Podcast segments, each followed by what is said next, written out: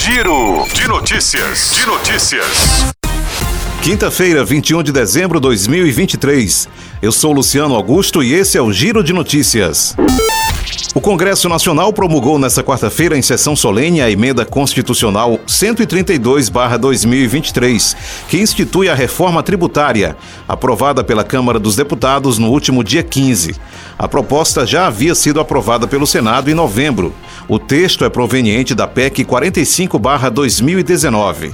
A cerimônia realizada no plenário da Câmara teve a presença dos presidentes Luiz Inácio Lula da Silva, do Congresso Nacional, Rodrigo Pacheco, da Câmara dos Deputados, Arthur Lira, e do Supremo Tribunal Federal, Luiz Roberto Barroso. A promulgação foi declarada pelo presidente do Congresso, o senador Rodrigo Pacheco. Segundo ele, um dia que será lembrado não apenas como um marco histórico, mas também como um ponto de virada, divisor de águas, mudando a trajetória do Brasil. Um dia que representa o início de um novo país rumo ao progresso.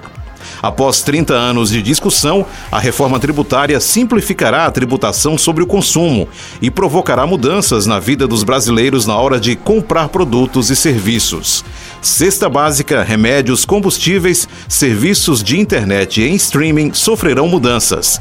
Com uma longa lista de exceções e de alíquotas especiais, o novo sistema tributário terá impactos variados segundo o setor da economia. Paralelamente, pela primeira vez na história, haverá medidas que garantam a progressividade na tributação de alguns tipos de patrimônio, como veículos e na transmissão de heranças.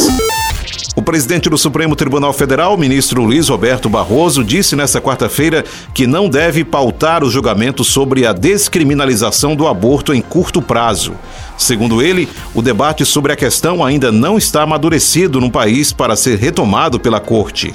Em setembro deste ano, o julgamento foi suspenso após a ministra Rosa Weber votar a favor da descriminalização do aborto até a 12ª semana de gravidez. No entendimento de Barroso, a sociedade pode ter opinião contrária ou a favor ao aborto, mas segundo ele, nenhum país desenvolvido do mundo criminaliza o aborto.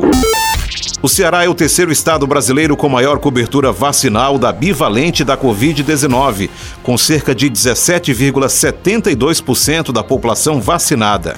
O estado fica atrás somente do Distrito Federal e São Paulo. A cidade cearense deputado Irapuã Pinheiro também aparece em terceiro lugar no ranking das cidades com maior cobertura. A bivalente foi desenvolvida para proteger contra a variante Omicron. O aumento expressivo de casos de Covid-19 no Ceará em novembro motivou uma nova campanha de vacinação no estado. No dia 5 de dezembro, o Ministério da Saúde publicou uma nota técnica orientando a aplicação da segunda dose de reforço da vacina bivalente para idosos e pessoas imunocomprometidos acima de 12 anos e que tenham recebido a última dose da vacina há mais de seis meses. Cearenses que já tomaram pelo menos as duas primeiras doses da vacina monovalente contra a Covid podem completar o esquema com a bivalente. O mesmo vale para quem tomou somente até a quarta dose. O requisito é haver intervalo de quatro meses desde a segunda dose.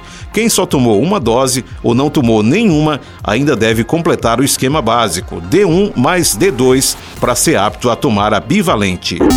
O Giro de Notícias tem produção de Camila Matias, Sonoplastia André do Vale, áudio Milton Santiago. Essas e outras notícias acesse gcmais.com.br.